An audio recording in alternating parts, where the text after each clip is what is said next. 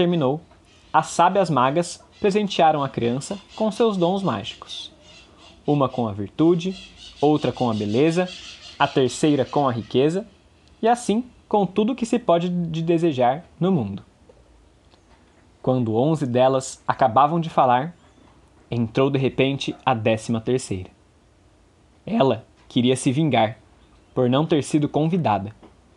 E sem cumprimentar, e mesmo sem olhar para ninguém, ela proclamou em voz alta: A filha do rei, ao completar quinze anos, se picará num fuso e cairá morta.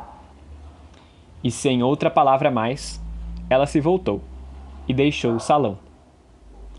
Todos estavam assustados. Então, adiantou-se a décima segunda, que ainda não fizera o seu desejo. E, porque não podia revogar o mau agouro, apenas amenizá-lo, ela disse: Mas não será a morte, porém um sono profundo de cem anos, no qual a princesa cairá. O rei, que queria resguardar sua filha amada daquela desgraça, mandou emitir uma ordem para que todos os fusos do reino inteiro fossem queimados. Mas, na menina, todos os dons das mulheres magas se realizaram, pois ela era tão bela, virtuosa, amável e compreensiva que todos os que viam tinham de amá-la. No dia em que ela completou seus 15 anos, o rei e a rainha não estavam em casa e a menina ficou sozinha no castelo. Então, ela perambulou por toda parte. Examinou quartos e salas à vontade. E por fim, chegou a uma velha torre. Subiu pela estreita escada em caracol e deu com uma pequena porta, com uma chave enferrujada, na fechadura. Quando ela a virou, a porta se abriu. E lá, num quartinho pequenino, estava sentada uma velha confuso fiando atarefado seu linho. Bom dia, vovozinha, disse a princesa.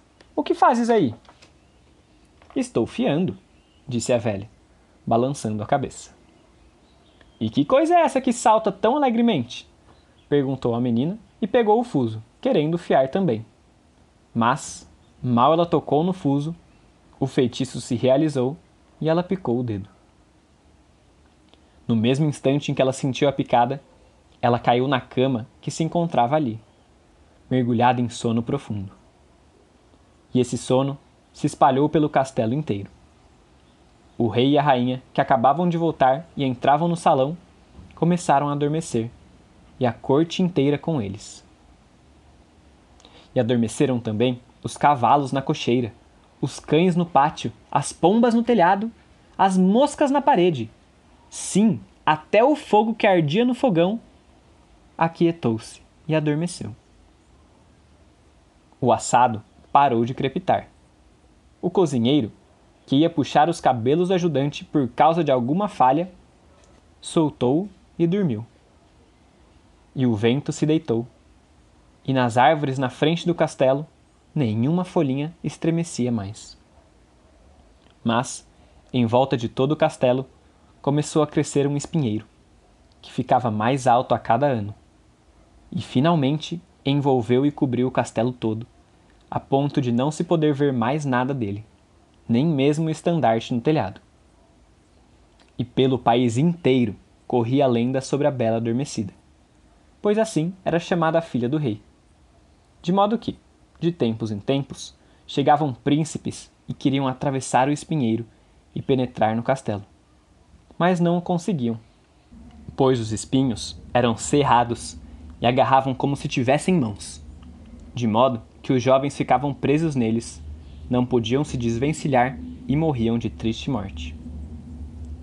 Depois de longos, longos anos, veio de novo um príncipe real ao país e ouviu um velho contando sobre o espinheiro, atrás do qual existiria um castelo, onde uma formosa princesa, denominada a Bela Adormecida, dormia já há cem anos e com ela dormiam o rei e a rainha e a corte inteira.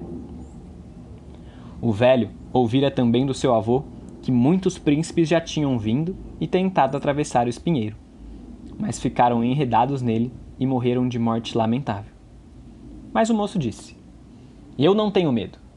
Eu vou lá e vou ver a bela adormecida. E o bom velho, por mais que tentasse dissuadi-lo, não conseguiu fazê-lo ouvir suas palavras. Agora, porém, os cem anos já haviam passado, e chegara o dia em que a bela adormecida deveria acordar de novo.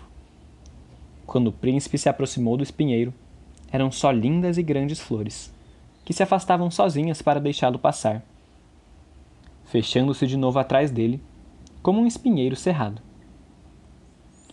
No pátio do castelo, ele viu os cavalos e os cães de caça deitados dormindo, e no telhado estavam as pombas, com as cabecinhas escondidas debaixo da asa. E quando entrou no castelo, as moscas dormiam na parede, e na cozinha, o cozinheiro ainda estava com a mão levantada, como se quisesse agarrar o ajudante. E a criada estava sentada na frente da galinha preta, que devia ser depenada. Ele continuou entrando e viu no salão a corte inteira deitada dormindo. E lá, em cima do trono, o rei e a rainha dormiam também. E ele entrou mais ainda. Tudo estava tão quieto e silencioso que se podia ouvir a respiração. E finalmente ele chegou à torre e abriu a pequena porta do quartinho, onde dormia a bela adormecida. Lá estava ela deitada, tão linda que ele não conseguia desviar os olhos. Então ele se inclinou e deu-lhe um beijo.